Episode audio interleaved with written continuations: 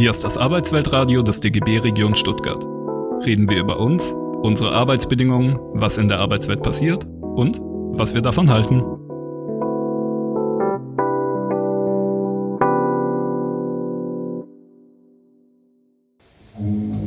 Franz Segbers, geboren 1949, emeritierter Professor, Doktor der Theologie, studierte katholische und evangelische Theologie, sehr interessant, sowie Sozialwissenschaften in Münster, Westfalen. Er war Betriebsseelsorger und Dozent an der Evangelischen Sozialakademie Friedwald, bis 2011 Referent für Arbeit, Ethik und Sozialpolitik im Diakonischen Werk Hessen und Nassau und bis 2014 Professor für Sozialethik an der Universität Marburg. Gastprofessoren auf den Philippinen, auch sehr interessant. Arbeitsschwerpunkte sind sozialethische Fragen im Bereich Wirtschaft, Arbeitswelt und internationale Beziehungen, zahlreiche Veröffentlichungen. Ja, lieber Franz, du hast das Wort. Ja, vielen Dank. Äh, vielen Dank auch für die Einladung. Äh, wir haben auch, weil wir vorhin einige Feiertage genannt haben, es gibt morgen auch einen Gedenktag oder einen Feiertag, einen Erinnerungstag der UNO. Weiß es jemand, was morgen ansteht? Das ist der Welttag der Armut. Damit sind wir eigentlich beim Thema. Also ich möchte gerne darüber reden, äh, wie sich die soziale Frage in Deutschland zuspitzt. Ich habe einige äh, Charts mitgebracht, einige Bilder, äh, mit denen ich Statistiken aufzeigen kann, die wir dann erklären können und dann zu fragen, was das bedeutet. Ich möchte das in vier Schritten machen. Im ersten Schritt will ich deutlich machen, das knüpft an dem an, was wir gestern Abend gehört haben. Die soziale Frage spitzt sich zu. Dann zweitens die Corona-Krise, die Klimakrise und die Inflationskrise treffen auf eine schon längst tief gespaltene Gesellschaft in Deutschland. Und drittens, wer über Armut redet, darf über Reichtum nicht schweigen. Also die andere Seite gehört dazu. Denn am Ende soll es um die Frage gehen, was heißt hier Solidarität? Was heißt hier Zusammenhalt? Zum Ersten die soziale Frage spitzt sich zu. Es wird wirklich brenzlig. Annalena Baerbock hat befürchtet, es stehen uns Volksaufstände äh, Aufstände bevor. Äh, Hubertus Heil hat wahrgenommen, die Stimmung in diesem Land ist an einem ganz sensiblen Punkt angekommen. Wir werden da heute Nachmittag ja auch darüber reden. Was wir erleben, ist ähm, eine wirklich faschistische Bewegung, dass die soziale Frage äh, sich, äh, dass die soziale Frage sozusagen okkupiert wird von einer rechten Bewegung in Deutschland.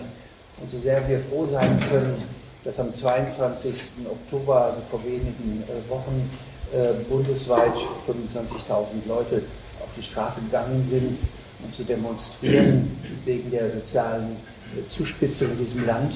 Wir sollten nicht vergessen, am Tag der deutschen Einheit hat die AfD 125.000 Menschen ähm, mobilisieren können an der sozialen Frage. Äh, wir haben, wie Ramelow sagt, ähm, eine neue sichtbare faschistische Bewegung in Deutschland. Das ist der Hintergrund. Heißt, wir reden eigentlich darüber, ähm, dass die Demokratie auch in einer großen Gefährdung steht.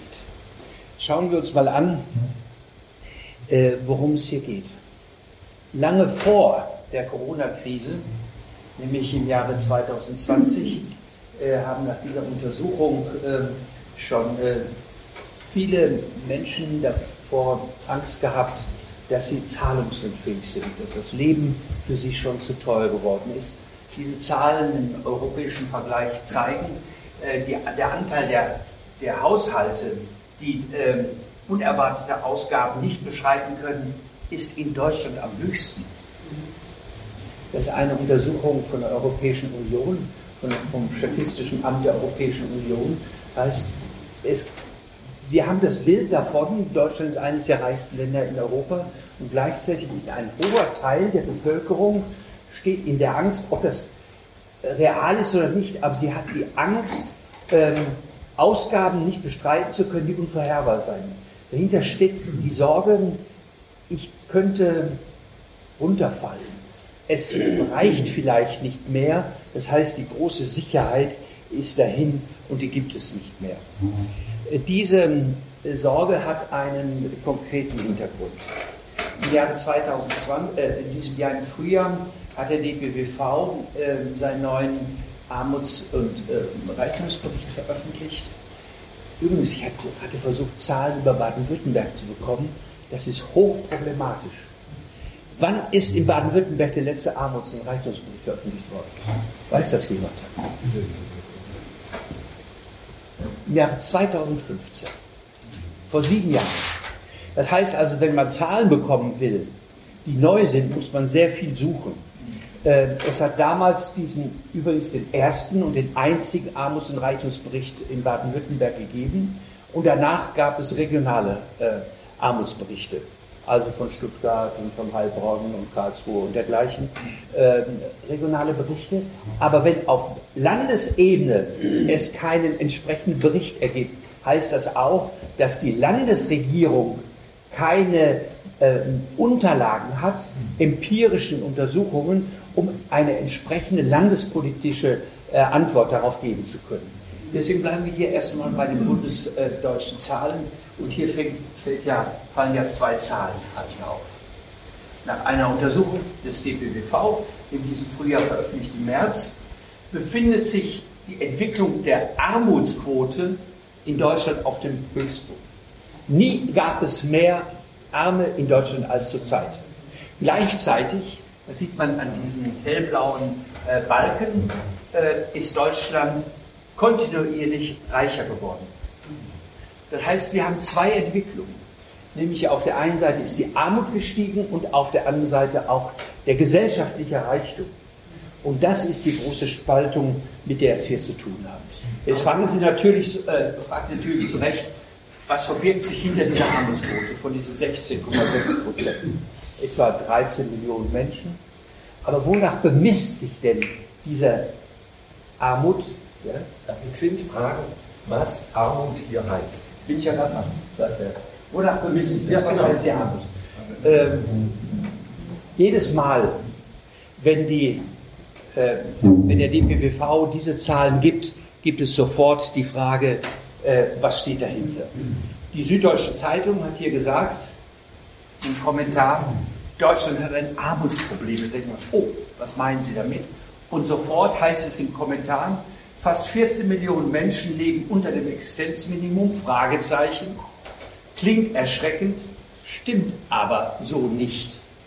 Und dieser Alarmismus schadet vor allem jenen, denen er eigentlich helfen soll, nämlich den Armen. Dann bist du mal an der Frage, was bemisst sich an Armut in Deutschland? Ähm, zunächst mal wird unter Armut verstanden, dass ähm, der als arm gilt, muss es ja irgendwie beziffern, der weniger als 60 Prozent des mittleren Einkommens hat. Mittleren Einkommen ist nicht das Durchschnittseinkommen, das ist etwa das, wenn ich es im Bild sagen kann, wenn wir alle Bundesbürger nebeneinander stellen und der in der Mitte ist, das ist das mittlere Einkommen, was der hat. Das heißt also, da können auf der einen Seite noch mehr Millionäre dazukommen, das verändert seine Position nicht, und auf der anderen Seite können Hunderttausende ärmer werden, er bleibt immer noch an seiner Stelle. Also das mittlere Einkommen. Ich glaube, es ist rechnerisch klar, dass es ein Unterschied ist zum Durchschnittseinkommen. Das Durchschnittseinkommen verändert sich. Wenn ich auf der mittleren Position bleibe, genauso viele Menschen rechts und links von mir stehen und der rechts von mir paar Millionen auf einmal mehr hat, dann verändert sich auch mein Einkommen auf äh, Durchschnitt, äh, Durchschnitt gesehen, obwohl ich an derselben Stelle bleibe. Deswegen spricht man von einem mittleren Einkommen. Das ist wichtig. Und das Zweite ist, die Frage ist natürlich immer, dann gestellt wird, ja mit diesen, äh, mit diesen äh, 16 Prozent, was heißt Armut?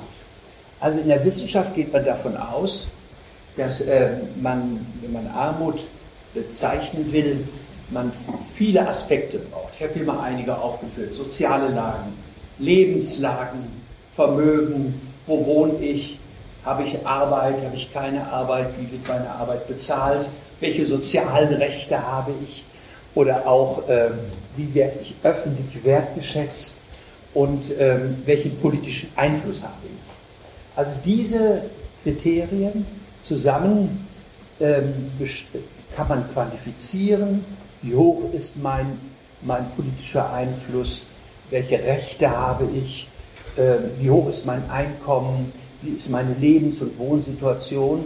Also man nennt das einen multidimensionalen Armutsbegriff.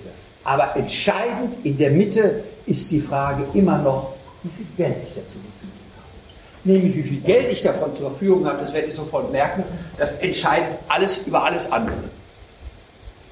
Also wer viel Einkommen hat, hat auch viel politischen Einfluss.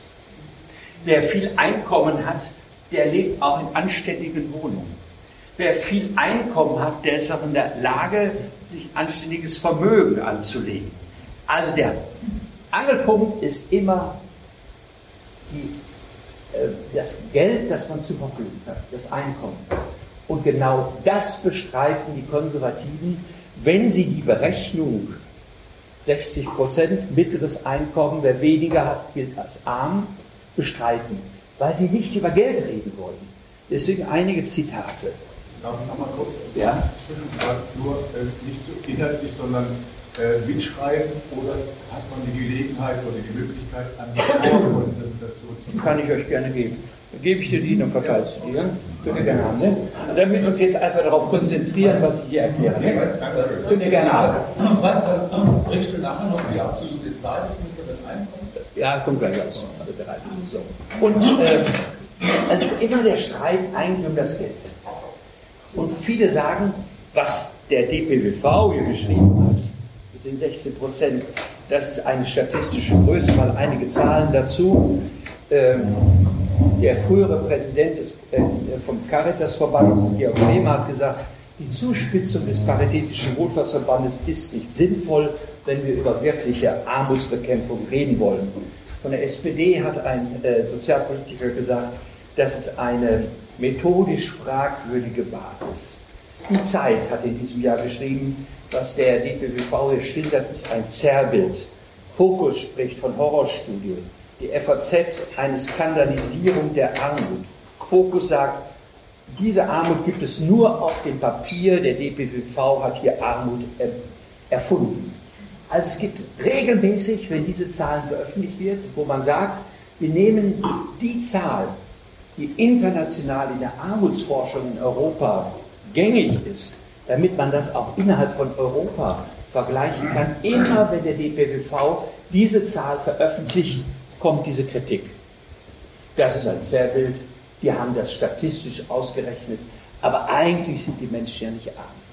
Und äh, ich glaube, wenn wir diesen multidimensionalen Armutsbegriff, der hier niedersteht, den man auch genau quantifizieren kann, nimmt und sieht, dass der Kernpunkt, die Schlüsselgröße, die über alles andere entscheidet, das Geld ist, dann müssen wir darüber reden. Also man hätte viel lieber den Begriff von Armut, dass man sagt, naja, Armut, das gibt es in Indien oder ich war oft auf den Philippinen, da schlafen die, nachts, äh, die Menschen nachts auf den Straßen, das ist wirklich Armut. Die Bilder kennen wir. Na gut, in Deutschland Arm sind diejenigen, die die Flaschen sammeln, auf der Straße sind oder die Obdachlosen. Also diese Bilder von Armut. Aber diese statistische Größe, 60 Prozent vom mittleren Einkommen, sagt uns ja noch etwas anderes. Nämlich sie spricht über die Ungleichheit in einem Land. Das heißt, Armut ist derjenige, der im Verhältnis zu dem, was in einer Gesellschaft an Reichtum besteht, abgehängt ist nicht den entsprechenden Anteil hat, nämlich nur 60 Prozent davon ähm, Zugang hat, also abgeschnitten ist von den ökonomischen Möglichkeiten in einem Land. Deswegen nennt man das eine relative Armut. Also relativ zu den Möglichkeiten, zu dem gesellschaftlichen Reichtum in einem Land. Und ich glaube, darüber sollten wir in einem reichen Land wie der Bundesrepublik auch reden. Also wir haben hier diese Entwicklung in Deutschland, ähm, das ist gestrichelt, weil man hier ähm, Bundes, äh, Bundesstatistische Bundesamt hat hier eine neue statistische Größe eingeführt, muss uns hier weiter interessieren. Aber wir sehen, wie rasant die Zahl der Armut in Deutschland äh, nach dem Jahre 2017, 18 in die Höhe geht. Wie, aktuell ist denn die Zahl vom Hintergrund, dass äh, Kreissparkassenchefs sagen, die neue Armut liegt eigentlich unterhalb von 3600 Euro netto pro Monat. Da, da hat sich ja einiges verschoben eigentlich. Die letzten Wochen. Netto. Netto. Ja, ja, wir werden da gleich darauf zu sprechen kommen, noch, wenn wir die, Eigen, die Verteilungsverhältnisse uns im Detail mal angucken. Das heißt also, wir merken, dass diese Zahl, äh, sagen wir mal 17 Prozent, das ist ja äh, jeder siebte in Deutschland etwa, also können wir mal durchzählen, jeder siebte würde nach dieser Statistik arm sein. Also wir sind nicht repräsentativ für diese Gesellschaft, eine große Zahl. Jetzt könnt ihr natürlich sagen, aber wer ist denn davon genau betroffen? Nämlich diese Armutsquote äh, ist natürlich in den, äh, bezogen auf die Bundesrepublik Deutschland und das ist zunächst mal wichtig. Wir haben eine Armutsquote bezogen auf Deutschland. Warum? Weil wir in einem Land leben, in dem von der Verfassung her es ausgeglichene Lebensverhältnisse geben soll. Deswegen äh, lasst euch nicht bange machen, dass das bundesdeutsche Zahlen sind. Es geht darum, in welchem Gemeinwesen wir leben und nach diesem Gemeinwesen soll es nach der Verfassung ausgeglichene, gleiche Verhältnisse geben. Jetzt sehen wir hier aber die, ähm, die Bundesrepublik Deutschland mit den verschiedenen Armutsquoten. Was fällt euch hier auf? Also blau ist die, äh, blau ist die äh, niedrigste und rosa und dunkelrot dann die höhere Zahl. Was fällt euch auf, wenn man diese äh, Deutschlandkarte sieht? nach der Verteilung der Armut. Bitte? Das war das Blau im Süden. Das heißt,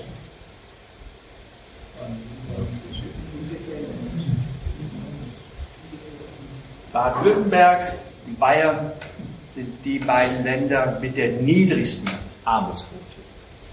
Bitte? Ja, der, das ist Nordrhein-Westfalen, diese dunkle Rot links. Ja, das Dunkelrote sind die Gebiete. Äh, ganz links, ja.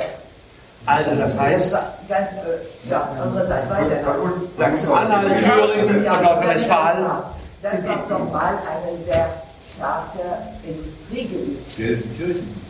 Ja, ja. Duisburg, ich weiß, ich habe ich hab in Duisburg gelebt, das äh, vor 40 Jahre, das war alles überall nur Industrie.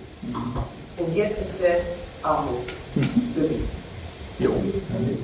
Ja, ich komme selber aus Ruhrgebiet, aus einer Stadt, die mal einmal die reichste Stadt Deutschlands war, aus Gelsenkirchen. Das ist jetzt statistisch gesehen die ärmste Stadt, also mit dem Ruhrgebiet. Das heißt also, Deutschland ist eigentlich dreifach geteilt. Einmal ein ziemlich reicher Süden, Südwesten, Bayern, Baden-Württemberg und noch Rheinland-Pfalz. Die zweite Reihe ist hier irgendwie äh, Sachsen-Anhalt, Thüringen, Sachsen, Brandenburg, Berlin, Mecklenburg-Vorpommern. Und das dritte ist hier äh, Niedersachsen, Hessen und äh, Nordrhein-Westfalen. Deutschland ist dreifach geteilt. Der arme Osten, Deindustrialisierung, von der Sie gesprochen haben, in äh, Mecklenburg-Vorpommern und in anderen Regionen, ähm, der ehemaligen DDR, dann äh, das Industriegebiet im, im Westen, Nordrhein-Westfalen, äh, auch abgehängt, und dazwischen Niedersachsen und Hessen. Also das dreifach geteilte ähm, Deutschland. Ähm, dabei fällt aber eins auf, dass man sich nicht sicher sein kann, dass diese Entwicklung so bleibt, sondern wenn man uns die Veränderung der Armutsquote in einem Jahr ansieht, dann fällt hier auf, dass äh, Baden-Württemberg äh, das Land ist, in dem in einem Land die Armutsquote entscheidend zugenommen hat. Also hier in diesem Land tut sich was. Was wird aus der Automobilindustrie und den vielen Zulieferbetrieben? Da deutet sich jetzt schon einiges an. Das, sehen Sie, äh, das seht ihr an dieser Zahl. Das heißt also, diese glänzende Vorstellung nach Bayern ist Baden-Württemberg das Land, das am wenigsten mit Armut zu tun hat, ähm, äh, diese Position muss nicht so bleiben. Diese Zahl ist eine offizielle Zahl des Statistischen Bundesamtes, ähm, äh, zeigt, dass sich hier in diesem Land ähm, etwas Entscheidendes tut. Und das sehen wir schon auch, wenn wir in, in ähm, Baden-Württemberg uns mal genauer hinschauen, ähm, wie die äh, Raumordnungsregionen davon betroffen sind. Also auch Baden-Württemberg selber ist ein tief gespaltenes Land. Und wenn ich Armut bekämpfen will, brauche ich zwei Zahlen. Auch einmal die Zahl auf der Bundesebene und der Landesebene. Aber wenn ich konkret Armut auch bekämpfen will, vor Ort eine entsprechende Politik machen will, muss ich wissen, was ist in bestimmten Regionen los, was ist in, im Nordschwarzwald los. Äh, da haben wir die niedrigste Armutsquote und die höchste am südlichen Oberrhein und natürlich dann ähm, ähm, Neckar-Alb-Kreis sehen die unterschiedliche Zahl. Heißt also in Baden-Württemberg haben wir natürlich auch unterschiedliche Zahlen, die eine unterschiedliche Auskunft darüber geben, wie die Entwicklung ist. Diese Zahl ist an sich die brisanteste, die man sich vorstellen kann. Nämlich wir sehen hier, dass äh, wir äh, drei verschiedene Entwicklungen haben. Das rote ist die Armutsquote, das blaue ist die SGB II-Quote, kurz gesagt Hartz-IV-Quote und das dritte ist die Arbeitslosenquote. Was fällt auf, wenn man diese drei Quoten sieht? Die Entwicklungen, und zwar seit dem Jahre 2005 bis äh, ins letzte Jahr, bis dieses Jahr. Baden-Württemberg oder Deutschland? Das ist deutschlandweit. Ja, das heißt, obwohl die Empfänger und Arbeitslosen äh, zurückgehen in die Armut zu, das heißt, äh, ihre Beschäftigung nimmt zu. Ja. Menschen gehen arbeiten, bleiben trotzdem arm. Ja. Das heißt also, die gute Nachricht ist erstmal, die Armutsquote geht zurück, Arbeitslosenquote geht zurück und die SGB II-Quote auch. Das heißt also, wir haben weniger Hartz-IV-Empfänger und wir haben weniger Armut, äh, äh, weniger, äh, die, die Arbeitslosenquote geht auch rasant zurück und gleichzeitig steigt die Armutsquote. Das heißt, was bedeutet das? Das heißt, wir haben einen Anstieg, äh, obwohl die, äh, die Arbeitslosenquote zurückgeht, obwohl die Hartz-IV-Bezieherzahlen zurückgeht, steigt die Armut in diesem Land. Wenn man genau, genauer nochmal nachguckt, dann sehen wir, dass es bestimmte Gruppen sind, die insbesondere davon betroffen sind. Seit dem Jahre 2006 bis im äh, vorletzten Jahr, bis die Zahlen dahin reichen, ist die äh, Quote unter den Rentnern um 66 Prozent gestiegen, Alleinerziehende um 15 Prozent, Erwerbslose um 17 Prozent und einfach Beschäftigte, Martin, was du gesagt hast, ähm, ist die Zahl um 36 Prozent gestiegen ähm, auf die Zahlen, die wir dann auf der, auf der rechten Seite sehen. Heißt also, wir haben ganz viel Bewegung darin und die Zahl, dass die Armut gestiegen ist, die Arbeitslosigkeit gesenkt ist und die Hartz-IV-Quote gesenkt worden ist. Dahinter gibt es eine massive Umverteilung. Äh, das heißt, wir haben hinter, dem, hinter der guten Nachricht, dass die Arbeitslosigkeit sinkt und die Beschäftigung steigt, eine massive Entwicklung, die äh, uns Sorgen machen sollte. Nämlich wir stellen fest, dass diese Steigerung der Armutsquote sich auch zeigt bei denjenigen, die erwerbstätig sind. Bei den Erwerbstätigen um äh, plus von 12 Prozent, bei denen, die einen mittleren Bildungsabschluss haben, um 17 Prozent und sogar diejenigen, die einen guten, hohen Bildungsabschluss haben, haben wir eine Steigerung der Armutsquote von ungefähr 15 Prozent. Das heißt also, die große Erzählung, Bildung schützt vor Armut, stimmt nicht. Hast du auch ganze Zahlen? Ja, das kommt gleich noch. Erstmal Prozent. Prozentzahlen sind ja, ja, ja, ja. 2005. Aber- ganz viele Rentnerinnen aus dem Osten, die einfach mehr verdient haben, wie ähm, ähm, Hausfrauen in Anführungszeichen aus dem Westen, die vielleicht in Rente gegangen sind. Von daher ist die Frage inwieweit nicht diese Statistik. Ja, die Prozentzahlen sind deswegen vielleicht wichtiger als die absoluten Zahlen, weil die Prozentzahlen auch immer das Ganze im Blick haben. Ja? Bei den Prozenten habe ich immer einen Prozentsatz von 100 Prozent. Also dann habe ich, äh, damit kann ich deutlicher äh, äh, Zahl, äh, äh, mit Zahlen zeigen, ähm, wie Menschen von einer allgemeinen Entwicklung abgekoppelt sind. Wenn ich die abstrakten Zahlen sage und sage, ja, ein Erwerbstätiger, der verdient jetzt im Durchschnitt, sagen wir mal, 3400 Euro, sagen wir, das ist doch ganz schön Geld, ja. Aber wenn ich das im Prozentsatz bringe zu dem, was ein Durchschnittseinkommen ist, dann sind die Prozentzahlen aussagekräftiger. Frage, kann man diese Zahlen auch so deuten äh, oder die Geschichte so darstellen? Es ist ein relativer Armutsbegriff, mhm. ähm, der sich im Verhältnis zu anderen höheren Einkommen auch bemisst, dass die Armutsquote deswegen so steigt, weil die hohen Einkommen von wenigen so steigen, so rapide gestiegen. Ja, natürlich. Relativ heißt immer Beziehungen zu etwas anderem. Und die, ich bin arm bezogen auf, das, auf den Reichtum in einem Land. Und zwar, ich bin in Deutschland, in Mannheim bin ich arm bezogen auf den, auf den Reichtum, den es in dieser Bundesrepublik gibt. Und zwar, ich bin nicht arm in Mannheim im Verhältnis zu den Armen in Kalkutta oder Manila. Ich bin arm in diesem reichen Land. Und ich bin ein Armer, auch wenn ich erwerbstätig bin, ähm, im Verhältnis zu den Erwerbseinkommen, die andere erzielen können. Das heißt, damit ist der Abstand zu den anderen immer gegeben.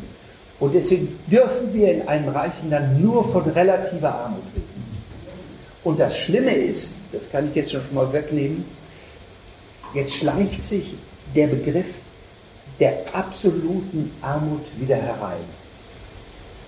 Wenn, Sie mal genau hin, wenn ihr mal genau hinhört, zum Beispiel jetzt hören wir, die Energiepreise steigen und die Kirchen und der Caritasverband, die, äh, die Diakonie haben gesagt, wir brauchen Wärmestuben.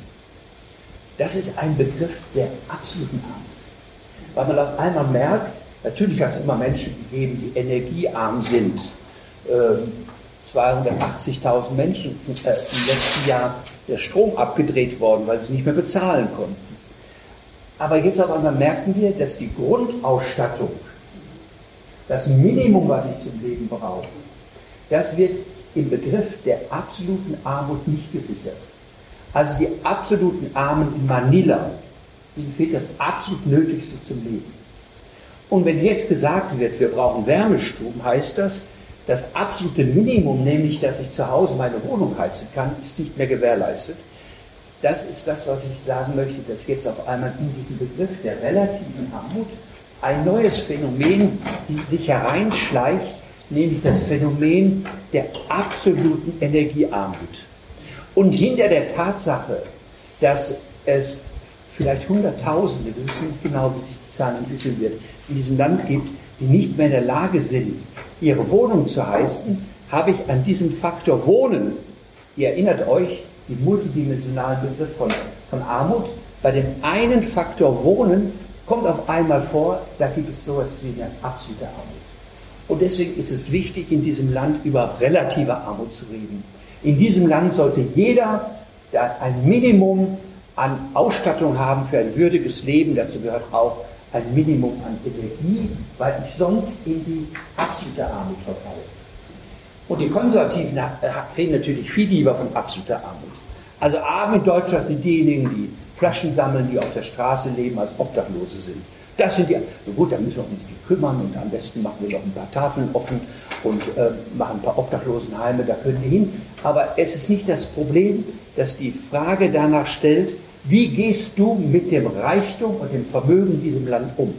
Du heißt, bei der absoluten Armut stellst du nicht die Verteilungsfrage, sondern du reagierst karitativ.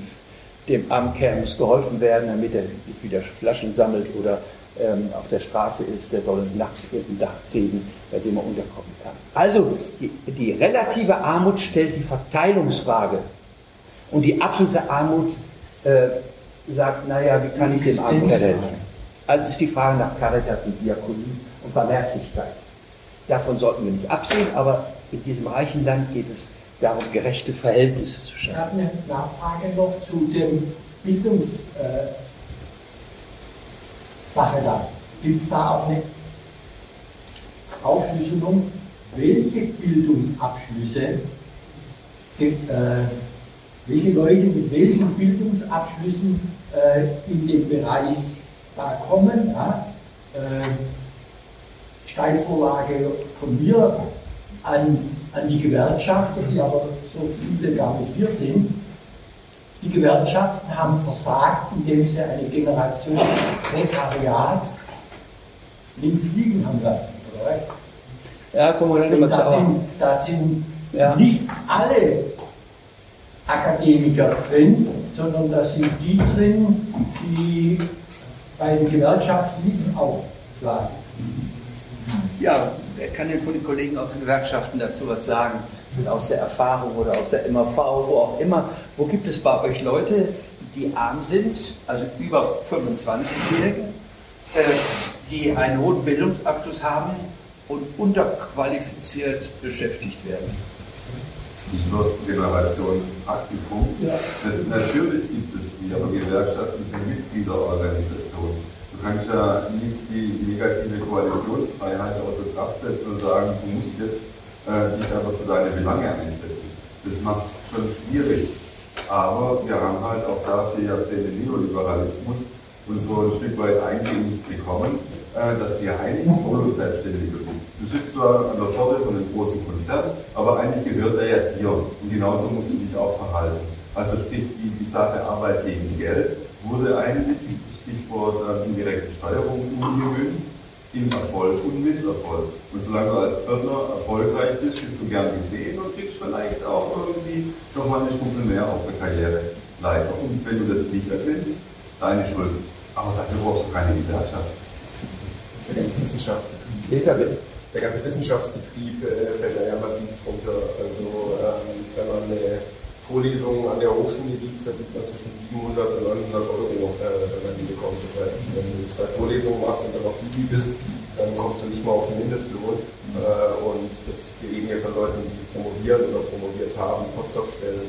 Dann die Leute, die noch an der Uni angestellt sind, sind über Projektstellen angestellt, also sozusagen eine, eine äh, Leiter des Elends weiter hochzuklettern. Das ist dann eine Anstellung, die ist allerdings befristet, maximal sieben Jahre Sicherheit. Also normalerweise drei Jahre maximal, meistens noch kürzer. Es gibt auch viele Projektstellen, die inzwischen auf Semester festgelegt sind, also ein halbes Jahr. Und sieben Jahre kommt dann als Maximalbegrenzung, wie lange ich überhaupt so eine wissenschaftliche Stelle in darf.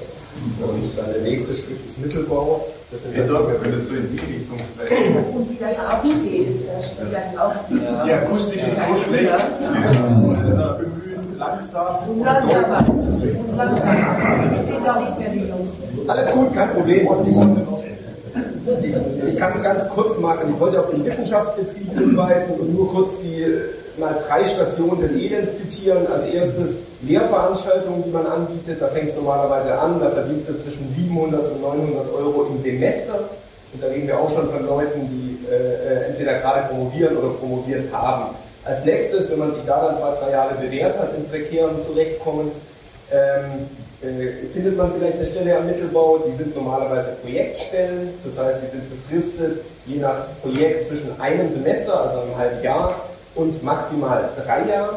Und das geht dann maximal sieben Jahre, weil so lange darf man im Wissenschaftsbetrieb sein. Das soll sicherstellen, dass äh, die, der Durchlauf an Neuwissenschaftlern praktisch äh, stattfindet.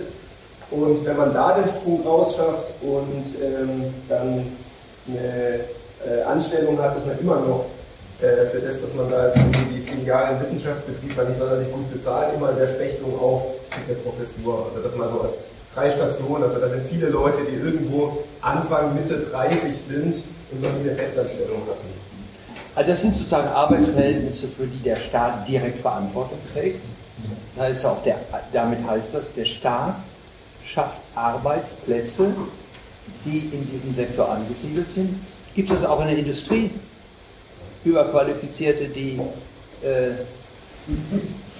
arm bezahlt werden?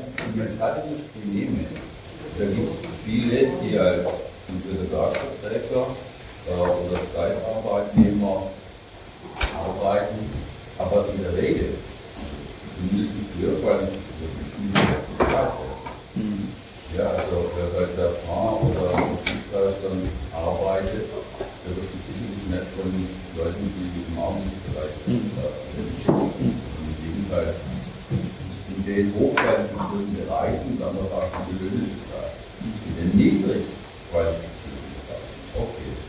Ja, da tatsächlich dann eine Aber hier ist ja auch gemeint, welche Qualifikation ich mitbringe.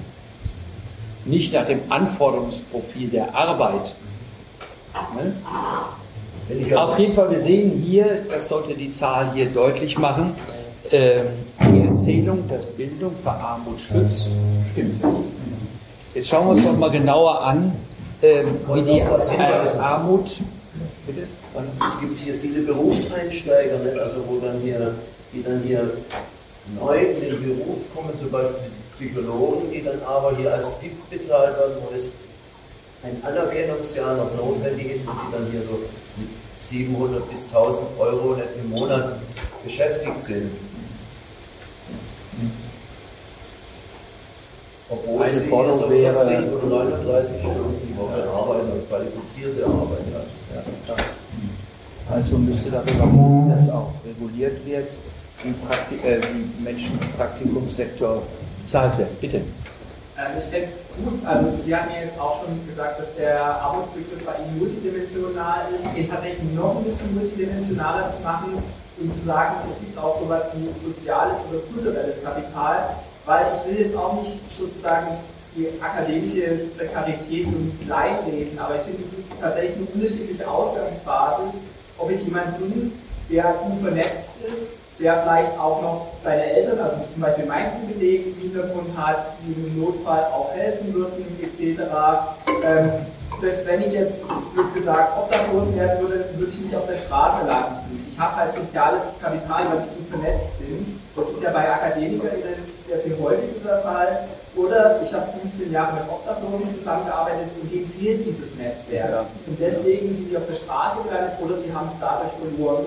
Deswegen finde ich nur Einkommen ansetzen ein bisschen schwierig, sondern würde sagen, okay, es gibt halt eben auch noch auch dieses soziale und kulturelle Kapital, auch ich wahrgenommen werde. Also kenne ich diese kleinen, das was Bourdieu gesagt hat, kenne ich diese, diese kleinen unsichtbaren Sachen, die mich kennzeichnen als ich gehöre nicht zur Oberschicht, aber ich kenne mich aus. Das fällt der Arbeiterkindern an der Uni immer auf die Füße, dass die diese ganzen unsichtbaren Codes, wie man sich verhält, wie man als Bürgerkind mit der ich sag mal, Muttermilch mitbekommt, dass ich das nicht kenne. Und die haben immer diese Fremdheitserfahrung und müssen dann nachholen. Und deswegen fällt ihnen auch das Studium schwer. Deswegen würde ich vielleicht auch mal sagen, diese Dimension ist auch wichtig. Also ich hatte ja vorhin gesagt, äh, dass nicht allein auf äh, Einkommen ankommt, aber dass das Einkommen eine entscheidende Schlüsselgröße darstellt. Und darauf würde ich schon bestehen. Ähm, Vielleicht ist eins noch äh, wichtig zu den Fällen, die genannt werden. Ähm, Die Frage ist ja auch, mit welcher Zeitperspektive ich einer solchen Lebenslage bin. Also ich weiß, ich mache ein Praktikum, das ich für ein Jahr machen will und ich bin in der Zeit äh, statistisch gesehen arm, weiß ich aber, nach einem Jahr komme ich da raus. Aber wenn jemand äh, prekär beschäftigt ist, in Leiharbeitsbeschäftigung äh, steckt, dann äh, weiß ich, ich komme aus dieser Lebenslage nicht so schnell ohne weiteres raus. Also auch die Zeitperspektive scheint mir wichtig zu sein. Dann nochmal kurz eine Zusammenfassung. Armut nach Erwerbsstatus, das scheint in unserem ähm, Kontext ja auch wichtig, darüber zu reden, dass, es, ähm, dass auch Arbeit nicht vor Armut schützt, nochmal, vor diesem relativen Armutsbegriff. Ähm, Armut, ich nenne das viel lieber nicht arm trotz Arbeit, sondern arm durch Arbeit. Weil diese, diese Arbeit so schlecht bezahlt wird, dass ich, obwohl ich arbeite, durch diese Arm, Arbeit äh, alt werde. Das ist keine Armut trotz Arbeit, sondern eine Armut durch Arbeit. Martin? Mein klar macht der Art ist ein Unterschied. Künstlerinnen, die prekär beschäftigt sind, aber die natürlich mitbekommen von ihrem Anstellungsträger, du kannst ja froh sein, dass du dich selbst verwirklichen darfst auf unserer Bühne. Du musst da eigentlich gar nicht so viel verdienen. Das ist die eine Geschichte. Und die andere, glaube ich, ist Einkommen und, und dieses Netzwerk nicht unbedingt ein Widerspruch, wenn man es über die Generationen betrachtet. Es gibt einfach welche, die sind mit ihrem Hauptschulabschluss heute das intellektuelle Aushängeschild ihrer Familie seit 100 Jahren oder so. Und es gibt natürlich andere, da waren die, die Vorfahren schon mal produktiver und die wachsen natürlich gebetteter auf. Aber es muss kein Widerspruch sein. Schlussendlich liegt schon am Vermögen, halt nicht in der Generation, sondern über die Jahrzehnte. Das heißt, auf diese. Z das ist eine Frage? Ja, zu der Grafik, die natürlich der wertlose, der rote Teil. Warum ist die Zahl Bitte, warum ist, bitte? Warum der, ist ja der Anteil, ne, der Arm an den Arbeitslosen, ne? Oder wie musst du das? Also hier haben wir das alle, die irgendwie mit Arbeit zu tun haben oder mit Arbeit zu tun hatten. Ja. Und von denen sind 26,8 Prozent erwerbstätig. Also mehr als jeder vierte Beschäftigte äh, ist arm trotz Arbeit und, oder durch Arbeit. 26,8 Prozent. Ähm, dann haben wir die unter 18-Jährigen, äh, die Azubis, äh, äh, die hohe Zahl der Rentner. Und ich glaube, bei der Rente werden wir in Zukunft äh, die dramatischste Entwicklung haben. Also die Altersarmut wird enorm zunehmen, weil alle diejenigen, die jetzt äh, erwerbstätig sind ähm, und arm sind, geringe Löhne haben, werden auch im Rentenalter eine entsprechend schlechte Rente haben. Aber warum ist der Teil der Erwerbslosen niedrig? Das habe ich Das kann ich aber beantworten. Die kriegen Unterstützungsleistungen, was, wenn man niedrig beschäftigt ist und niedrig erwerbstätig, dann kriegt man die Unterstützung vom Staat nicht, dann liegt man drüber. Aber wenn man erwerbslos ist, kriegt man die Unterstützungsleistungen. Und dann sind sie nicht mehr arm, weil, ja. Genau. So, die Zahl überspringe ich mal, weil wir gestern darüber gesprochen haben. Äh, ist eine neue Studie, die im letzten äh, Juni in diesem Jahr veröffentlicht worden ist, die nochmal deutlich zeigt, ähm, dass man jetzt nicht nur die Zahl nehmen kann, die sozusagen hier am Ende steht, die wir gerade hatten, den Ausschnitt, was im Jahr 2020, 2021 los war, und welche Entwicklung wir hier zu sehen haben. Das sind wieder prozentuale Zahlen, weil die mehr aussagen, als wenn ich dann hier eine absolute Zahl habe. Und wir sehen hier in dieser Entwicklung von ähm, 25 Jahren eine deutliche Scherenentwicklung. Und zwar die unteren 20 Prozent. Die haben sich hier in den, haben eine Entwicklung ihrer Einkommen gehabt unter 10 Prozent. Die unteren 10 Prozent sind sogar zweimal ein Minuseinkommen gehabt. Sie haben Reallohnverluste gehabt. Die unteren 10 Prozent der Bevölkerung. Das ist hier der Mittelwert, über den haben wir schon vorhin gesprochen, woher der kommt. Und bei den reichsten 10 Prozent sehen wir, wie die abheben. Also wir leben in einer Gesellschaft, in der auch sozusagen der Mittelwert sich abhängt von der Entwicklung oben und unten, also eine dreifache Schere, wenn man, wenn man das so äh, beschreiben kann. Und so haben wir dann nochmal hier diese äh, drei Entwicklungen, die wir vorhin gehabt haben. Die wirklich gute Entwicklung ist hier die Zahl der Beschäftigung in, in Deutschland zu, war noch nie so viel erwerbstätig wie zurzeit. Gleichzeitig ähm, steigt die Zahl der Erwerbstätigen. Und hier, das ist die Zahl des Arbeitsvolumens. Was ist ein Arbeitsvolumen? Bitte? Teilzeitbeschäftigung nee. versus Vollzeitbeschäftigung. Wenn ich sage, das Arbeitsvolumen ist fast gleich oder sogar gesunken, was messe ich da? Die notwendige Arbeit, die, die ist dann halt in, die, äh, in, der, in der Wirtschaft zu vergeben. Genau, wenn ich alle Arbeitsstunden, die, die man aufwendet, wenn man die zusammen addiert, habe ich das Arbeitsvolumen. Was heißt das denn, wenn das Arbeitsvolumen sinkt und die Zahl der Beschäftigten steigt?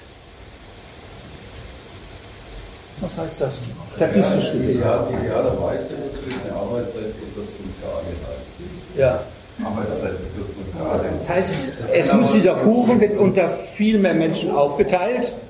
Und die Frage ist, wie wird er aufverteilt? Und wie wird er aufgeteilt? Die einen halt 50 Stunden und die anderen nicht für, was weiß ich, 30 Stunden. Ja. Habe lauter Da ist Das ist eine ungleiche Reduzierung der Arbeit, Ja. ungleiche Verteilung. Ja. Ja. Und viel mehr, die dann ähm, nicht komplett auf Null sind, weil das sieht man ja, die Arbeitslosenzahlen gehen ja auch zurück, aber die dann ähm, in einem Bereich arbeiten mit 15, mit 20, mit 25. Ja. So eine ungleiche Redu- Verteilung der Reduzierung. Mhm. Das heißt, der Kuchen sozusagen, die Gesamtarbeitszeit wird aufgeteilt. Und die Frage ist, wie groß sind die Kuchenstücke, die jeder bekommt? Und die sind unterschiedlich. Und hier sehen wir eine Aufwärtsentwicklung, nennen das atypische Beschäftigung. Was wäre eine typische Beschäftigung? Gegenteil von atypische Beschäftigung. 39 Stunden Woche, 30 Stunden Woche, also 100 Prozent. Also real. Typisch heißt halt eine Teilzeitarbeit. Atypisch 20, heißt 30 Arbeit, die von diesem, von dieser Normalarbeitsbegriff äh, abweicht, ist eine atypische Beschäftigung, die in vielen Fällen dann auch eine prekäre Beschäftigung ist. Da sehen wir an diesen Zahlen, allein die Zahlen 1991 bis 2019, die sind hier angegeben, die befristete Beschäftigung nimmt zu, bei Männern und Frauen ist es rechts und links, äh, die Zahl der Teilzeitbeschäftigung nimmt zu, die Zahl der geringfügig Beschäftigten nimmt zu und die Zahl der, äh, der Zeitarbeitnehmer nimmt zu. Hier mit dieser, das haben wir vorhin schon gehabt, ähm, wir stellen fest, dass ähm, gleichzeitig der Niedriglohnsektor steigt. Ähm, Bundeskanzler Schröder ist ja damit bekannt geworden, dass er in Davos beim Wirtschaftsforum gesagt hat, wir haben den besten Niedriglohnsektor in Deutschland geschaffen.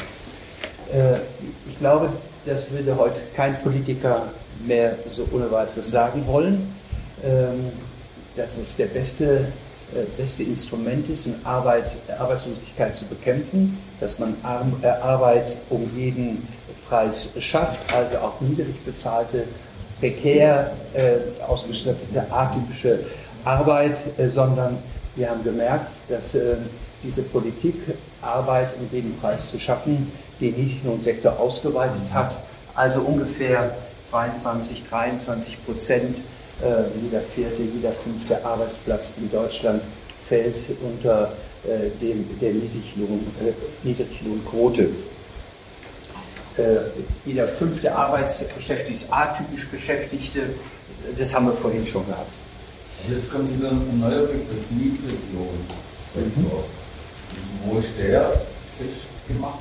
Ja, was ist ein Das ist ja Niedriglohn? nicht nur ein Ja. äh, gesetzlicher sondern was ist Was Niedriglohnsektor? bedeutet genau das Niedriglohnsektor in Relation mit welcher Höhe? Ja. Was, sind, was ist ein Niedriglohn? Ja. Niedriglohn ist parallel zum Begriff der Armut. Äh, wer 60 Prozent weniger als das mittlere Einkommen bezieht, der ähm, ist beschäftigt im Bereich des Niedriglohns. 60 Prozent weniger als des mittleren Einkommens in Deutschland. Wir haben, wenn wir diese Entwicklung zusammenfassend sehen, stellen wir fest, es gibt immer mehr Beschäftigung, aber trotz des Zuwachses an Beschäftigung zeigt, steigt die Zahl derjenigen, die im Niedriglohnsektor tätig sind, die in atypischen Arbeitsbereichen äh, tätig sind. Was wir hier jetzt erkennen, ist nicht die Vollbeschäftigung, die wir in den 60er oder 70er Jahren haben, sondern ich nenne das gerne eine prekäre Vollarbeitsgesellschaft, in der jeder irgendwie beschäftigt ist, auch in Arbeitsplätzen, von denen er durch den Arbeitslohn, den er sich dort erarbeitet, nicht in Würde und gesichert leben kann. In Würde heißt, dass das Einkommen hoch genug ist und gesichert heißt auch, äh, dass er nicht die gleichen sozialen Rechte hat wie andere. Äh, Stimmt das? Sind Menschen, die niedrig beschäftigt werden, haben die weniger soziale und Arbeitsrechte im Betrieb? Sind sie gleich, haben die gleiche Rechte? Normal, ja. Ja, doch. Mhm. Martin. Theoretisch ja, aber nehmen wir die Leiharbeitsunternehmen, die dann halt letztendlich sich woanders hin vermitteln oder auch nicht mehr, nehmen wir befristete Beschäftigung, was sowas wie eine sehr lange Probezeit ist. Weil wenn ich das lieb bin, dann äh, wird halt einfach der Arbeitsvertrag nicht verlängert. Wenn ich unbefristet beschäftigt bin und sie mich loswerden wollen, kann ich immerhin Kündigungsklage erheben. Wenn mein Vertrag einfach ausläuft, ist mir nichts. Das scheint mir ganz wichtig zu sein. In dieser prekären Vollarbeitsbeschäftigung haben wir auch Beschäftigte, Arbeitnehmerinnen und Arbeitnehmer zweiter Klasse, möchte ich die gerne so nennen. Das heißt, die weniger soziale Rechte haben. Das heißt, durch ihren geringen äh, Lohn und ihren Status, meinetwegen als Leiharbeiter mit niedrigem Lohn, hat das die Folge, dass sie später auch äh, eine entsprechend geringe Rente haben dass ihr Kündigungsstatus schwächer ist, als wenn die Vollbeschäftigung im normalen Arbeitsverhältnis beschäftigt sind. Heißt, wir haben Arbeitnehmer zweiter Klasse in der sogenannten prekären Vollarbeits äh, Vollerwerbsbeschäftigungsgesellschaft.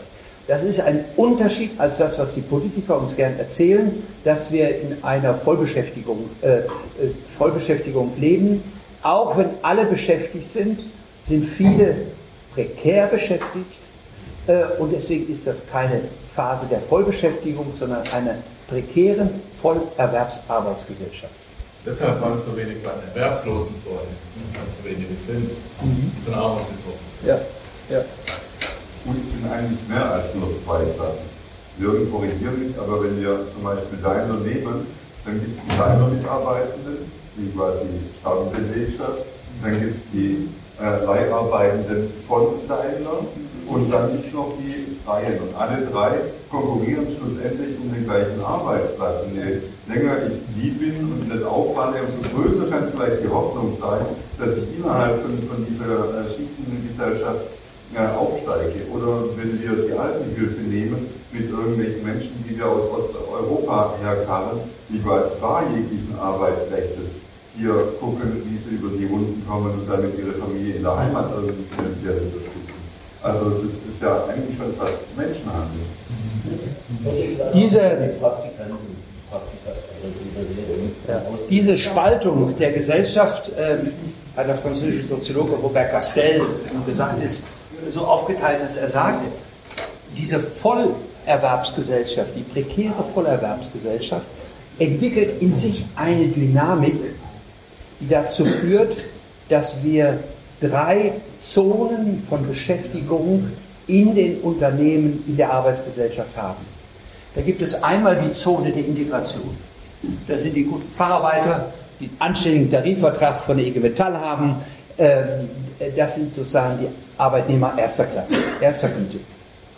Und unter ihnen gibt es ähm, die, die Zone der Prekarität, prekär beschäftigt, niedrig Beschäftigte, äh, Leiharbeiter mit Minijob und, und, und. Äh, und, und darunter gibt es dann die Gruppe derjenigen, die entkoppelt sind. Das sind diejenigen, die mal beschäftigt sind, dann wieder arbeitslos sind. Sie pendeln hin und her zwischen Hartz-IV-Bezug und einer Beschäftigung, in der sie aufstocken müssen. Das heißt, sie bleiben im Hartz-IV-Bezug, ob sie arbeiten oder nicht arbeiten. Also diese drei Zonen, die Zone der Integration, der Prekarität und der Entkopplung. Und damit ist eine neue Figur entstanden. Wir haben eine prekäre Erwerbsarbeitsgesellschaft hinter dem schönen Blick, äh, die Zahl der Arbeitslosen geht zurück und die Zahl der Beschäftigung steigt. Und dann haben wir innerhalb dieser Zonen der Arbeitsgesellschaft Erwerbstätige, die arm sind, obwohl sie arbeiten. An dieser Zahl zwischen 2009 bis vorletztes Jahr sehen wir, wie die Zahl der erwerbstätigen Hartz-IV-Bezieher, der sogenannten Aufstocker, sich entwickelt. Das war mal auf der höchsten Phase 2012, vor zehn Jahren 30 Prozent. Das sind jetzt 24 Prozent derjenigen, die erwerbstätig sind und aufstocken müssen. Also wer Niedriglohn bezieht und einen Lohn bezieht, der unter dem ist, äh, was nach dem gesetzlichen Minimum man in dieser Gesellschaft braucht zum Leben, zum soziokulturellen Leben, der kann dann aufstocken nach Hartz IV. Und da haben wir in der letzten Woche eine Geisterdiskussion gehabt. Die CDU hat, als im Bundestag darüber diskutiert worden ist, das Bürgergeld einzuführen, eine Zahl ins Gespräch gebracht, der Carsten Lindemann, der hat gesagt, hier werden ja die bezahlt, die morgens nicht aufstehen und die arbeitende Mitte muss die mitbezahlen. Der Hartz-IV-Regelsatz wäre so hoch und er wäre höher als der, die, äh, ein Normalbeschäftigter mit zwei Kindern. Was ist dazu zu sagen? Das habt ihr mitbekommen, ne? die ja. Diskussion letzte Woche. War die falsch? War die richtig? Oder was ist daran falsch? Die ist verbreitet auf jeden Fall. Die ist verbreitet, die, die Ansicht. Die ist in der Bevölkerung sehr verbreitet. Ja, was müssen Sie darauf antworten? Ich kann, ich kann, ich weiß es nicht. Da hätte sie Berechnung gesehen. Entweder keine oder falsche Anträge gestellt, zusätzlich zum Aufstocken. Ja. Also es gibt zunächst mal diese Zahl, auf die sich der Carsten Lindemann bezogen hat, war vom Institut für Weltwirtschaftsforschung in Kiel und äh, die Kollegen haben falsch gerechnet. Wir haben nämlich denjenigen, die Hartz IV beziehen, haben sie verglichen mit Erwerbstätigen. Aber wenn ich erwerbstätig bin und im Niedriglohnsektor tätig bin, kann ich aufstocken und bekomme noch mehr Geld dazu, was ich mitberechnen muss. Wohngeld kriegt nach IV-Bezieher nicht. Kinderzuschlag kriege ich nur als Erwerbstätiger. Die Kinderzuschlag kriegt keiner, der ähm, erwerbslos ist. Und so ein, einige andere Sozialleistungen. Und alle Szenarien, die man sich vorstellen kann, sind so, dass derjenige, der arbeitet, in jedem Fall mehr als derjenige, der nicht arbeitet. Und das war der Versuch der CDU sozusagen Spalt zu treiben zwischen den Geringbeschäftigten, den Niedriglohnbeschäftigten und den äh, Hartz-IV-Beziehenden. Eine völlige falsche Regelung. Aber viel wichtiger ist noch was anderes. Wenn die Löhne so niedrig sind, dass sie unter die Marge geraten, die nach unserer Verfassung äh, die Grenze beschreibt, auf die man nach einem Urteil des Bundesverfassungsgerichts einen Anspruch auf Unterstützung hat, dann ist das ja eigentlich eine Blamage für die Lohnsituation und nicht eine Kritik von Hartz IV beziehen. Also man müsste dann diejenigen kritisieren, die so wenig äh, äh, Geld, so geringe Löhne bezahlen, dass sie unter der Quote sind, die nach einer Berechnung des Bundesverfassungsgerichts das Minimum für ein soziokulturelles Existenzminimum darstellen. Das heißt, Hartz IV beschreibt etwas anderes als ein Lohn. Der Lohn ist, die, ist der Preis, der ausgehandelte Preis für Arbeit.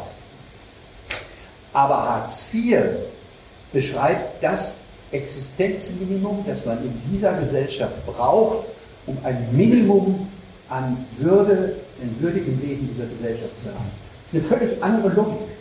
Das eine ist die Logik des Preises für einen, für einen Lohn, für meine Arbeit, der Lohn. Das andere ist die Logik eines soziokulturellen Existenzminimums. Und das soziokulturelle Existenz. In dem Zusammenhang, Entschuldigung, spielt auch mit der Diskussion, ich bin ja nicht so äh, wirtschaftsnah äh, oder kenne mich da auch dieses Abstandes, ja, also vom Menschenbild her, soziale Hängematte und so. Wie groß muss der Abstand sein? Und da höre ich, lese in der Zeitung, dass eben zur Motivation, morgens aufzustehen, schon auch ein ziemlicher Abstand sein muss zum reinen äh, Unterstützungseinkommen, Transfereinkommen. Schon, das macht, glaube ich, CDU in Sachsen, sind deshalb am Montag dagegen. Oder? Nein, nein. Nicht? Zwei verschiedene Logiken. Das Bundesverfassungsgericht hat im Jahr 2010 gesagt, nach dem Sozialstaatsgebot und dem Menschenwürde äh, Artikel des Grundgesetzes muss das, das soziokulturelle Existenzminimum so ausgerichtet werden, und wir gleich drauf das gerechnet wird, dass jeder in dieser Gesellschaft ein Minimum garantiert bekommt. Soziokulturell heißt, mehr als nur, dass du nicht verhungerst, sondern du musst äh, äh, als, als, Teil der Gesellschaft verstehen können, nicht wie ein sagen wir Obdachloser, der auf der Straße lebt und der dann einen Tagessatz bekommt, damit er Minimum zu essen hat. Soziokulturelles Gesetz gehört. Dazu gehört die Wohnung, die bezahlt wird, dazu gehört äh, Energie, damit du heizen kannst. So, und das ist die Logik eines soziokulturellen Existenzminimums. Und die wird bestimmt nach der Menschenwürde. Außerdem. Aber die Löhne, die werden ja nicht bestimmt nach der Höhe der Menschenwürde. Die werden bestimmt nach der Wartungsmacht der Gewerkschaften. Eine völlig andere Logik.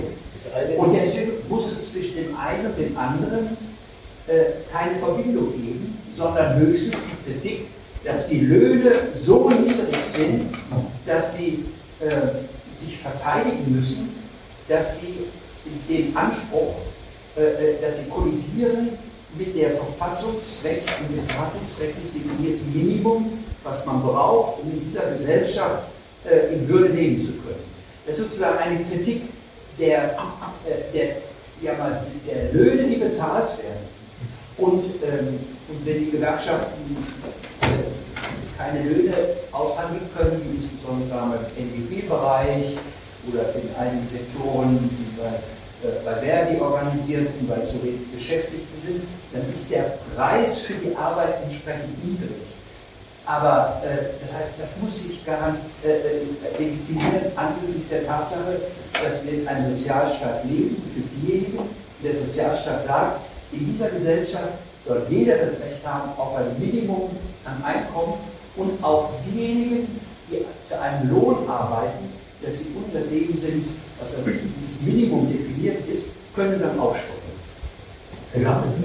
Aber Jürgen hat sich damit Also ich glaube, man macht es vielleicht manchmal einmal beispiellich deutlicher.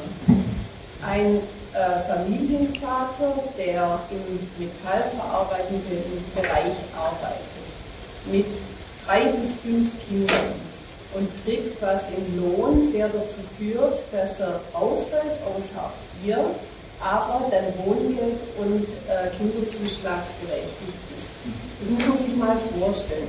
Mit Vollbeschäftigung in einem metallverarbeitenden Betrieb. Und äh, dann kriegt er, also das eine Beispiel ist zum Beispiel fünf Kinder, der kriegt Kinderzuschlag äh, um die 1600 Euro plus Wohngeld, das hängt dann immer von der Miete ab.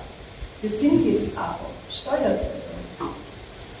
Kinderzuschlag und Wohngeld.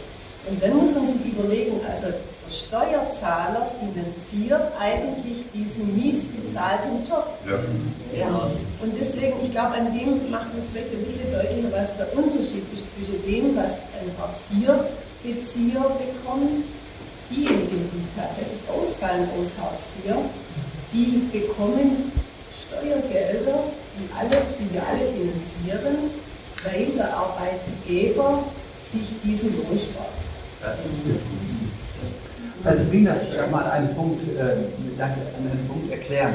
Vor einigen Jahren wurde ja die Post privatisiert. Entstanden die privaten Postdienste. Alle im Sektor. 450 Euro. Dann kam diese Regelung mit, der, mit dem Aufstocken. Da hat der Herr Döpfer damals gesagt, macht uns unser Geschäftsmodell kaputt.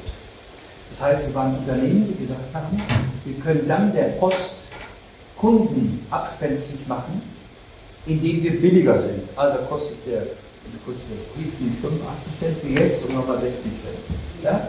Und das ist bei Massenpost, addiert sich das. Nur dieser, diese billige Trans äh, Briefmarke sozusagen, das Porto, muss ja von irgendwem bezahlt werden, also durch die Beschäftigten, die gering bezahlt werden.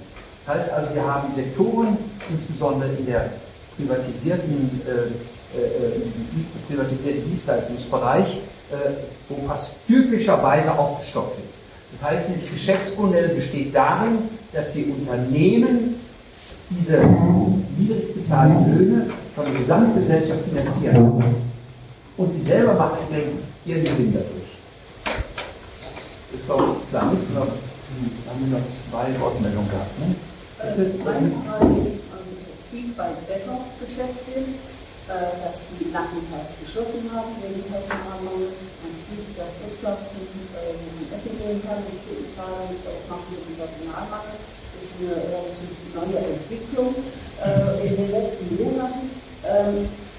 Wo sind jetzt die Leute, die früher gearbeitet haben, also bei uns in Leitenbach, die zum Beispiel da mit äh, Monats in Bürgerstadt nachmittags geschlossen und am Bodensee war es hin oder äh, wo sind die Leute hingegangen? Die brauchen auch Dienst. Warum hat sich das jetzt entwickelt? Das ist eine Meinung dazu.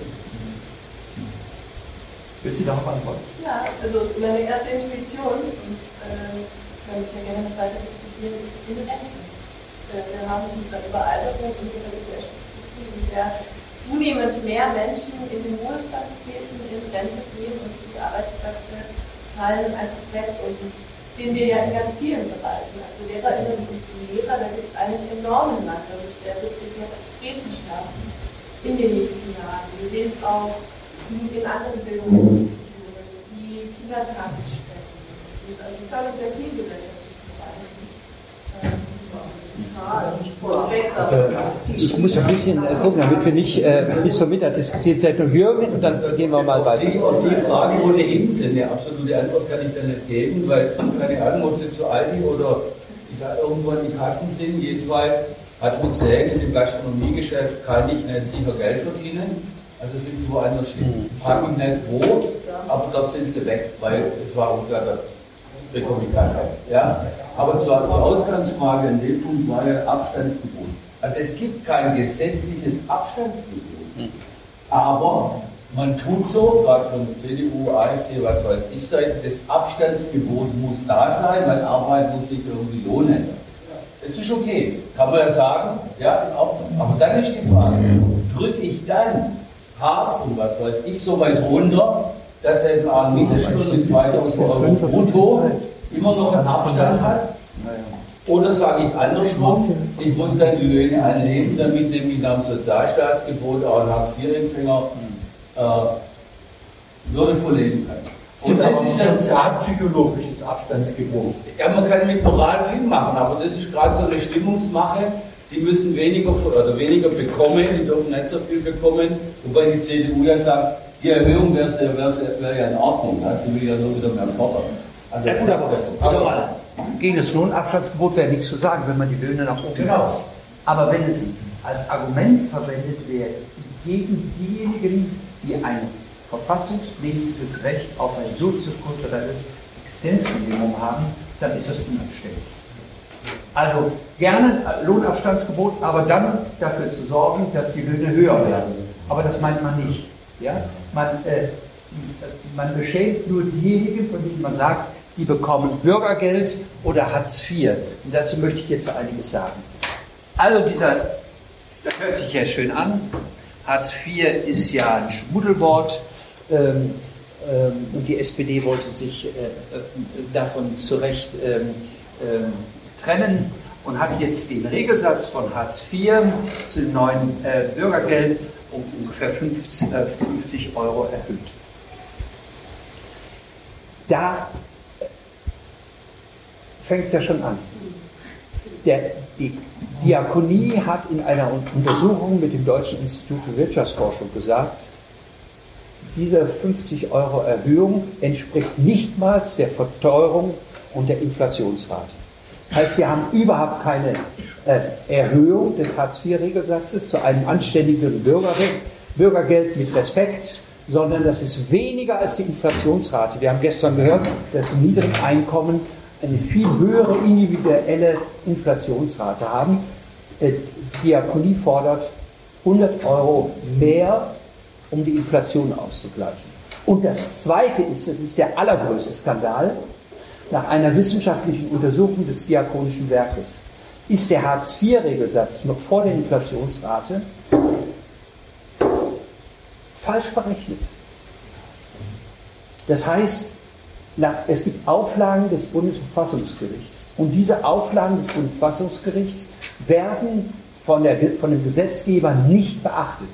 Und die Diakonie hat eine wissenschaftliche Studie von Irene Becker vorgelegt, nach der müsste der Regelsatz etwa für den Alleinstehenden 180 Euro höher sein, um die Auflagen des Bundesverfassungsgerichts zu erfüllen, dass man dann statistisch gesehen davon ausgehen kann, dass es äh, äh, eine soziokulturelle Teilhabe an der Gesellschaft gibt. Man hat willkürlich einfach bestimmte Dinge rausgerechnet.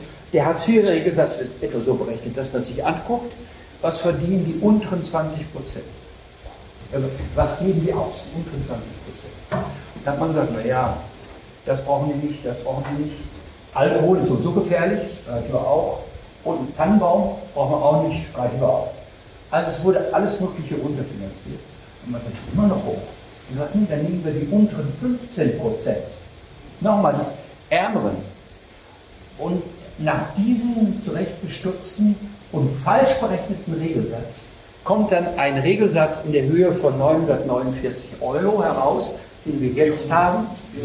Äh, 449 Euro. Der wird jetzt erhöht auf 50 Euro. Ähm, und die Diakonie sagt euch in aller Deutlichkeit, es ist zu wenig. Und wenn die Schlangen vor den Tafeln länger werden, dann hängt das genau hiermit zusammen, dass dieser Regelsatz nicht in der Lage ist, ein anständiges, menschenwürdiges Leben so zu garantieren, äh, dass äh, man davon in Würde leben kann. Es war ja vorhin schon deine Frage, Jochen, äh, wo ist die Armutsgrenze in Euro? Also die Armutsgrenze in Euro nach Haushaltstypen ist, das hattest du ja vorhin auch schon kurz genannt, für ein Ehepaar mit zwei Kindern ab 14 und einem Kind unter 15 Jahren 3.152. Das können wir runtergehen bis zum Ein-Personen-Haushalt 1.126 Euro. Netto. Netto. Und was war die Armutsgrenze noch? Wie wird die berechnet? 60 Prozent vom, unteren, äh, vom mittleren Einkommen. Vom mittleren Einkommen. 60 Prozent vom mittleren Einkommen, dann komme ich hier drauf auf diese Zahlen. Und jetzt, äh, äh, die Kollegen, die mit Gewerkschaften zu tun haben, wissen ja sofort, äh, wie hoch sind die Gehälter und die Löhne und die, äh, die Tarife, die ausgehandelt sind in Gewerkschaften, dass viele darunter liegen. Das heißt also, ähm, wir haben etwa eine Quote von 80 Prozent, wo Menschen ihre sozialen Rechte nicht in Anspruch nehmen. Nämlich viele, die hier meinetwegen sind bei 3.200 äh, Euro, die dann weniger verdienen, hätten dann das Recht auf Wohngeld und und und, die nehmen das nicht in Anspruch. Ich muss ja mein Recht auch erstmal in Anspruch nehmen, damit ich es entsprechend bekomme. Das heißt also, die Quote derer, die auf ihre sozialen Rechte verzichten, ist immens. Und das ärgert natürlich manche bei den Konservativen, dass sie aufgrund dieser Zahlen, und das ist die amtliche Sozialberichterstattung, offizielle Zahlen, die letzten, die vorliegen, dass die sagen, das ist zu hoch.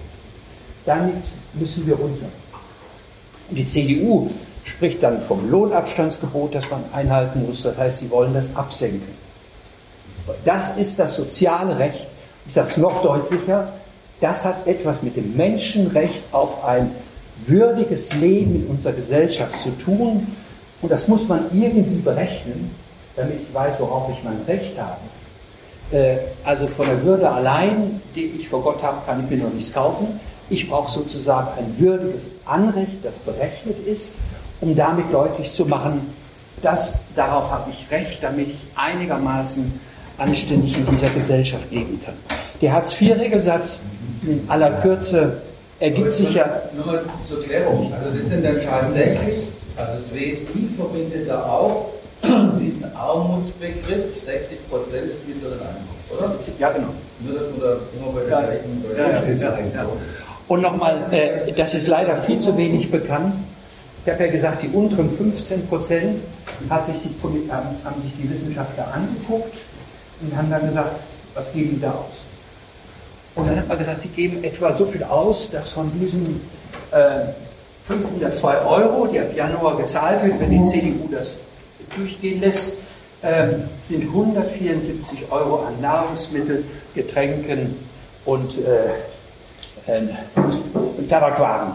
Das können Sie ausrechnen 174 Euro durch 30, da kommt am Tag irgendwie 5 Euro raus und davon kann ich natürlich nicht leben. Das heißt aber, wenn ich davon nicht leben kann, habe ich da eine Möglichkeit, hier weniger auszugeben, hier weniger auszugeben, hier weniger oder hier.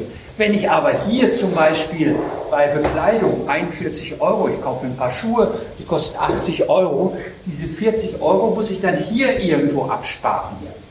Das heißt also, man geht davon aus, dass diese Posten untereinander austauschbar sind.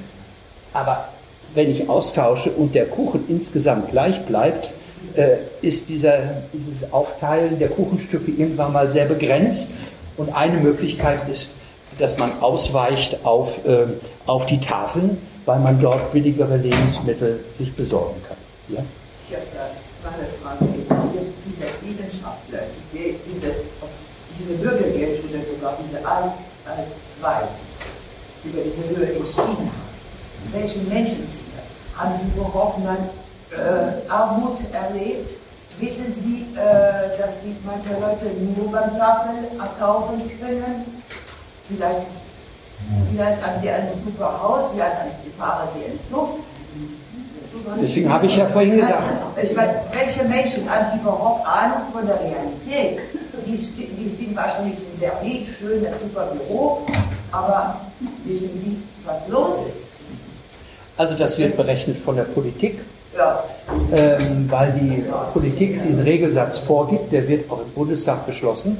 Deswegen sage ich, Hartz IV ist politisch gemachte Armut und Unterversorgung armer Menschen.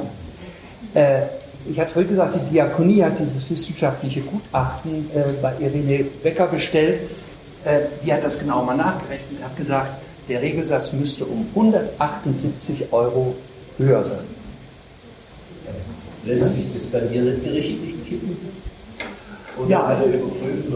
Ja, das, äh, 2010 war das erste Urteil im Bundesverfassungsgericht, wo das Bundesverfassungsgericht die Bundesregierung kritisiert hat.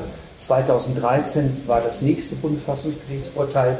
Also dieser Streit wird auch bis vor das Bundesverfassungsgericht immer wieder geführt. Aber ich sage nochmal in aller Deutlichkeit, das ist keine parteiliche Sache, sondern das ist, äh, das ist wissenschaftlich fundiert. Äh, dieser Regelsatz ist äh, falsch berechnet. Er ist willentlich klein gerechnet worden und davon hat, haben wir in der letzten Woche in den Medien nichts gehört. Und auch die Diakonie kommt mit ihren Pressemeldungen ähm, sozusagen nicht durch, dass da nicht in den Tagesthemen heißt, äh, nach dem Bericht, was Herr Merz wieder gesagt hat zum Regelsatz, die Diakonie fordert, der Regelsatz musste um 278 Euro erhöht werden. 100 Euro für die Inflationsteuerungsrate und dass eine Studie, die die Diakonie mit dem Deutschen Institut für Wirtschaftsforschung gemacht hat, ungefähr 100 Euro und die Erhöhung, damit man den Auflagen des Bundesfassungsgerichts gerecht werde und wenn man nicht äh, willkürlich kürzt, müsste es 178 Euro höher sein für den Alleinstehenden, den äh, Fall durchgerechnet. Und weil das nicht getan wird, deswegen haben wir Kinderarmut in diesem Land, deswegen haben wir Altersarmut in diesem Land, weil dieser Hartz-IV-Regelsatz ja auf alles durchschlägt.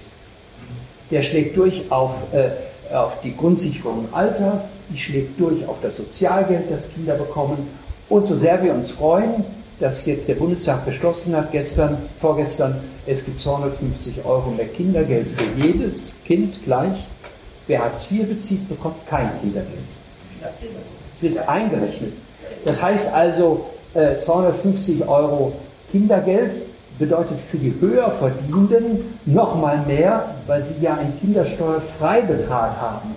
Das heißt, es ist die Förderung der Armen dieser Gesellschaft sozusagen auf den Kopf gestellt. Die Reichen, also sag mal, wissen wir, worüber wir reden. Der Zahnarzt bekommt für sein Kind etwa 380 äh, Euro ähm, äh, Kindersteuerfreibetrag im Monat. Der normale Arbeitnehmer 250 Euro und wer Hartz IV bezieht, bekommt nichts von dem Kindergeld. Die Folge ist, dass ungefähr äh, 64 Prozent aller Alleinerziehenden in Deutschland arm sind. Und Kinder auch. Claudia, bitte. Also, ähm, äh, mit Arbeitszimmer, wenn, wenn noch mehr Kindergeld, mehr Kindergeld und an der anderen Seite ist keine Gelder, äh, endlich ein gesundes Frühstück für alle Kinder im Kindergarten und Grundschulen einzuführen. Weil da käme es direkt bei den Kindern an. Ich kann äh, so, äh, wir haben ja leider äh, traurigerweise auch äh, in der vierten, fünften Generation Hartz-IV-Empfänger, höhere Sozialhilfeempfänger. Und äh, die, die können auch wenn ich noch mehr Geld gebe, ihren Kindern kein gutes Frühstück geben. Und die stehen deswegen nicht unbedingt auf. Da ist dann halt das Kind das Einzige, das morgens aufsteht und die Schule geht. Und dann hat dieses Kind, denke ich, mit so einem reichen Staat das Anrecht, äh, nach einer oder anderthalb äh, Stunden Schule ein gutes, reichhaltiges Frühstück zu kriegen. Mhm und dafür das Geld auszugeben. Ich will, damit wir den Bogen etwas rund kriegen, jetzt über die andere Seite reden, über Reichtum. Relative Armut heißt, ich bin arm in einem reichen Land. Deswegen, wenn wir über Armut reden, müssen wir auch über Reichtum reden. Das ist eine offizielle Statistik. Deutschland ist in Europa und in den USA das zweitreichste Land, aber zugleich auch das Land mit der zweithöchsten Quote der Ungleichheit. Wie sieht es aus mit dem Reichtum in diesem Land? Aber jetzt reden wir über Vermögen. Yes. Äh, vorhin war es Einkommen. Ja, ja, ja, jetzt reden wir Vermögen. Jetzt reden wir Vermögen. Was ist der Unterschied zwischen Vermögen und, und Einkommen?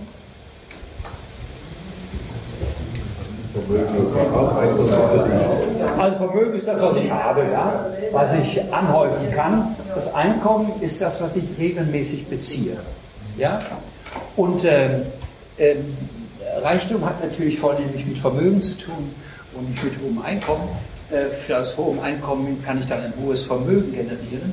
Und hier sehen wir, und das ist sozialpolitisch hochbrisant, auch angesichts der, der äh, Inflationsquote, die wir jetzt haben, die untere Hälfte in Deutschland besitzt etwa 1,3 Prozent des gesamten Vermögens. 1,3 Prozent. Gucken wir uns gleich nochmal an, wie die 50 Prozent darunter nochmal aufgeteilt sind.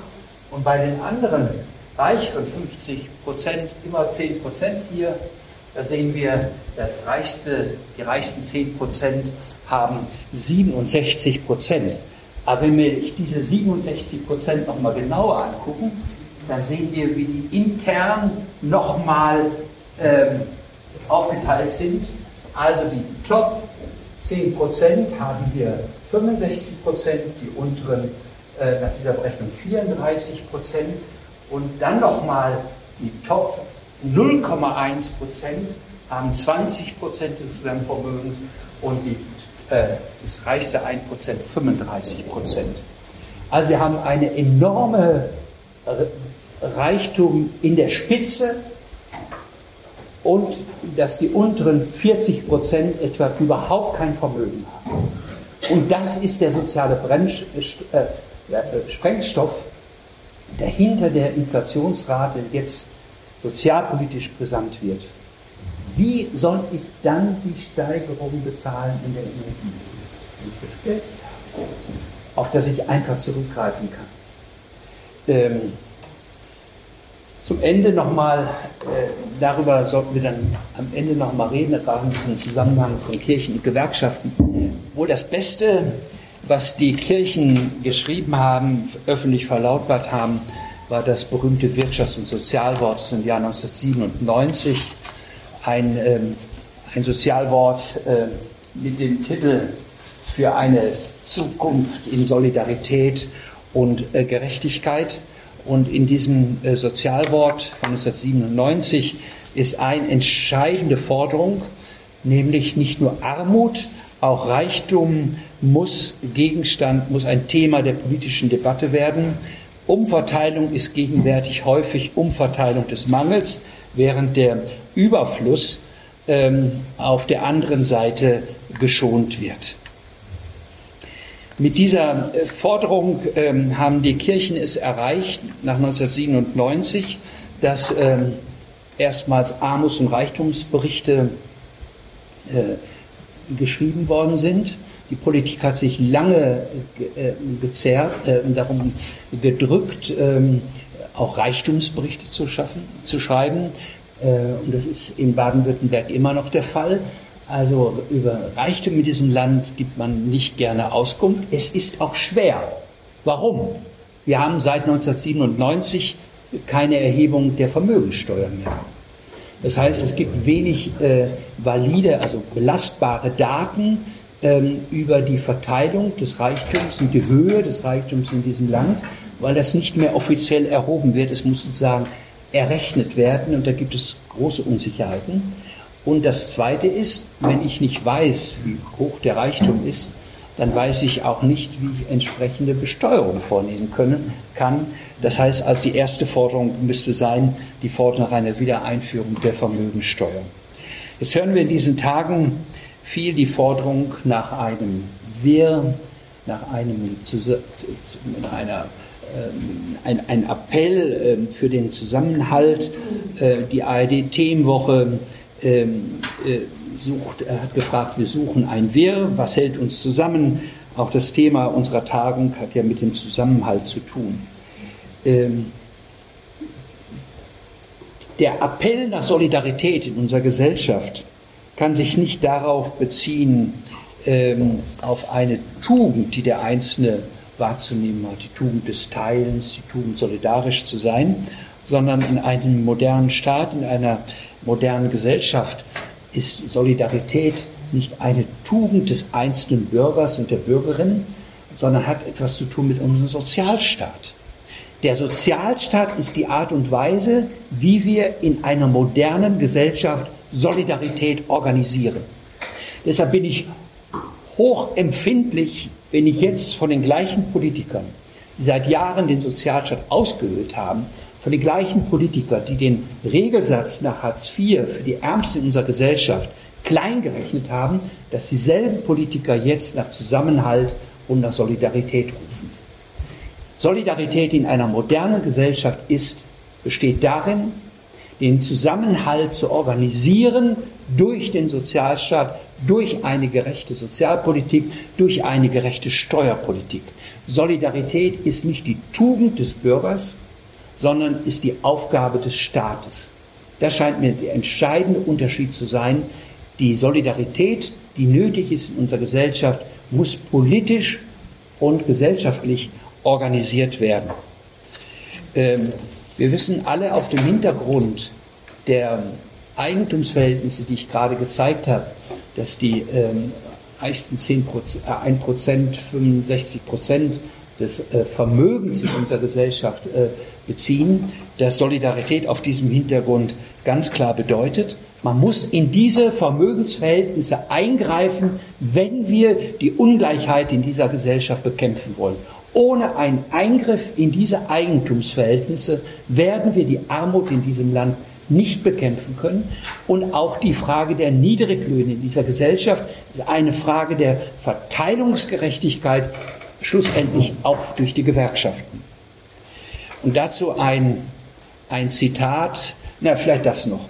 Äh, die Bertelsmann Stiftung hat vor einigen Monaten eine Studie herausgegeben, und sie hat die Bürgerinnen und Bürger in unserer Gesellschaft gefragt, welche Umverteilungspräferenzen sie haben.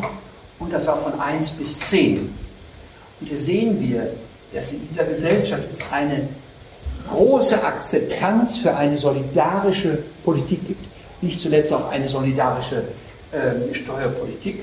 Also 7,4 Punkte für die Einführung einer Vermögenssteuer, 7,3 Punkte der Bürgerinnen und Bürger von 10 Punkten, dass die Ungleichheit in dieser Gesellschaft verringert wird. 6,9 Punkte, dass es eine höhere Einkommenssteuer für Besserverdienende gibt. Mehr Umverteilung und höhere Steuern für mich und für Bedürftige, sagt jeder Zweite.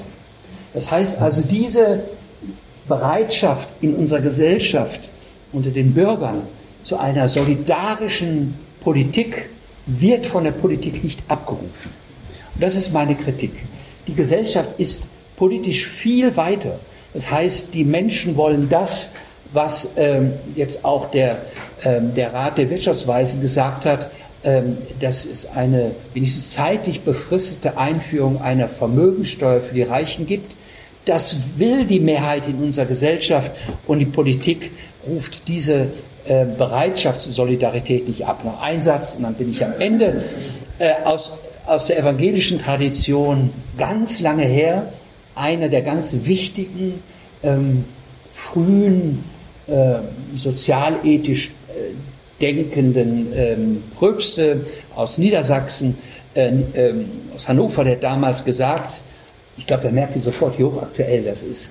Gerhard Uhlhorn, 1882, hat gesagt, nicht, nein, nicht, wenn jeder für sich sorgt, sondern er sorgt am besten für das Ganze, sondern umgekehrt, wer nicht für sich lebt, sondern für andere, für die Gemeinschaft, der sorgt auch am besten für sich. Das heißt also, die Solidarität in unserer Gesellschaft hat zunächst mal damit zu, zu tun, dass in der Gesellschaft Solidarität politisch organisiert wird. in dem Maße, wie das organisiert wird, ist auch die Freiheit der Individuen am größten gesichert. Also in einer solidarischen Gesellschaft, in der die großen Vermögen ihren Anteil beitragen können zur Solidarität in unserer Gesellschaft, brauchen wir eine entsprechende Steuerpolitik. Wir müssen die, äh, die Solidarität einklagen, die darin besteht, eine Vermögensteuer einzuführen, eine gerechte Erbschaftssteuer und damit sozusagen die Gelder zur Verfügung zu haben, die unsere Gesellschaft braucht, um den Zusammenhalt zu organisieren. Dankeschön.